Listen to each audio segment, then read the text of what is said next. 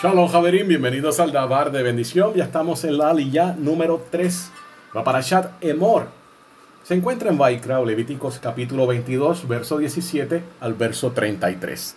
Voy a estar leyendo los versos 32 y 33. No profanarán el nombre de mi santidad y seré santificado entre los hijos de Israel. Yo soy Hashem, que los santifica, que los sacó de la tierra de Egipto para ser un Elohim para ustedes. Yo soy Hashem.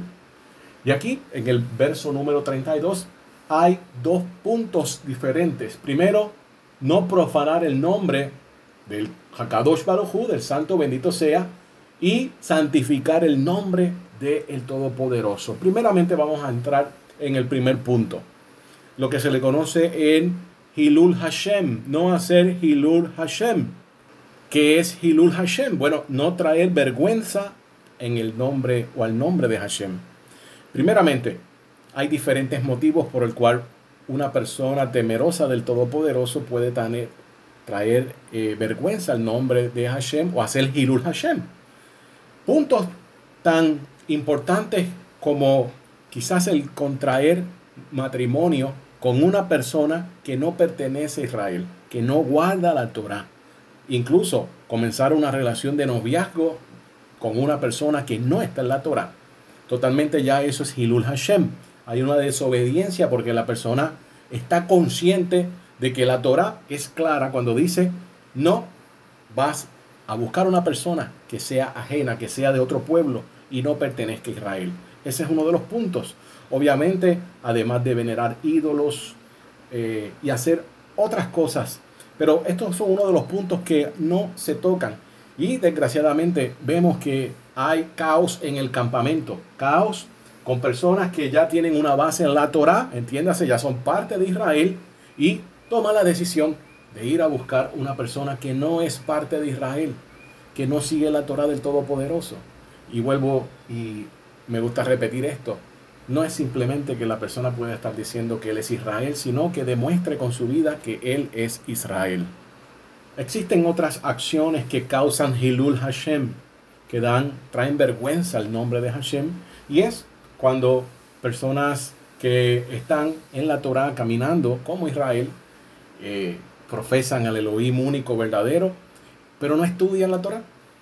No estudian la Torah, no enfocan su vida por el estudio, eh, no enfocan en la vida aprender de la manera más correcta, cómo el pueblo de Israel hace su oración, se dirige al Todopoderoso, en la manera que lo han enseñado los sabios de Israel, cómo nuestro pueblo lo ha preservado por siglos. También esto se convierte en Hilul Hashem, porque el comportamiento no es de acuerdo a lo que se espera de Israel.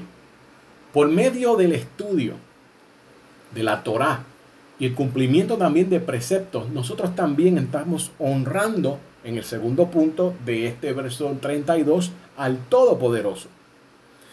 Cuando nosotros, como sirvientes de Hashem, y entendiendo que un buen sirviente debe estar dispuesto a sacrificar su vida por su amo, cada vez que nosotros proclamamos o rezamos el Shema Israel, debemos recordar que estamos dispuestos a morir antes que negar a Hashem, el solo y único Elohim.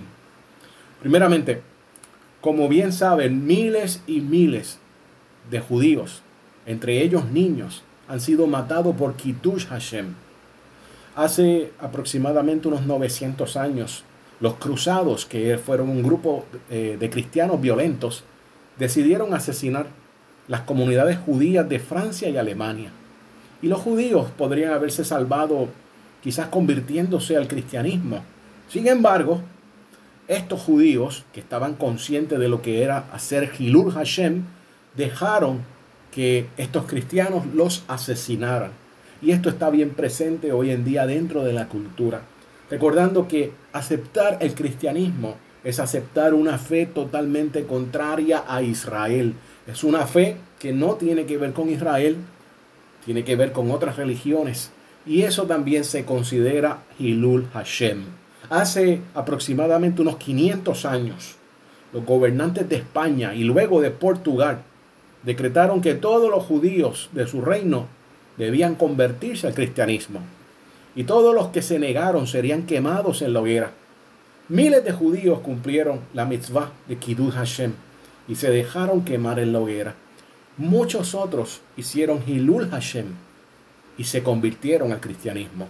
Sí, ciertamente, muchos de ellos fueron forzados, otros no, otros voluntariamente se convirtieron, pero también esto se convirtió en lo que era Hilul Hashem. Si un judío, un hijo de Israel está a punto de dar su vida por Hashem, no debe pensar, seguramente Hashem va a hacer un milagro y me va a salvar a último momento. En cambio, debe estar dispuesto a dar la vida. Recordando el tiempo de Daniel. Daniel cuando se encontraba en la área de Babilonia, Persia, etc. Los amigos de Daniel, Hananías, Mishael, Azarías, todos ellos estuvieron dispuestos a hacer Kiddush Hashem, a honrar el nombre de Hashem, no doblegarse a la imagen que se había levantado. Y esto es un mensaje bien importante para este tiempo. Algunas personas podrán irse por la tangente y decir, no, voy a hacer Kolba Homer y para que mi vida eh, se pueda salvar me voy a convertir a otra religión. Eh, desgraciadamente eso lo vemos en la Edad Media también con muchos judíos, pero cuando nosotros lo examinamos a la luz de la Torá, el Eterno fue muy claro. No podemos comprometer lo que es del Eterno, lo que es santo, con otras posturas.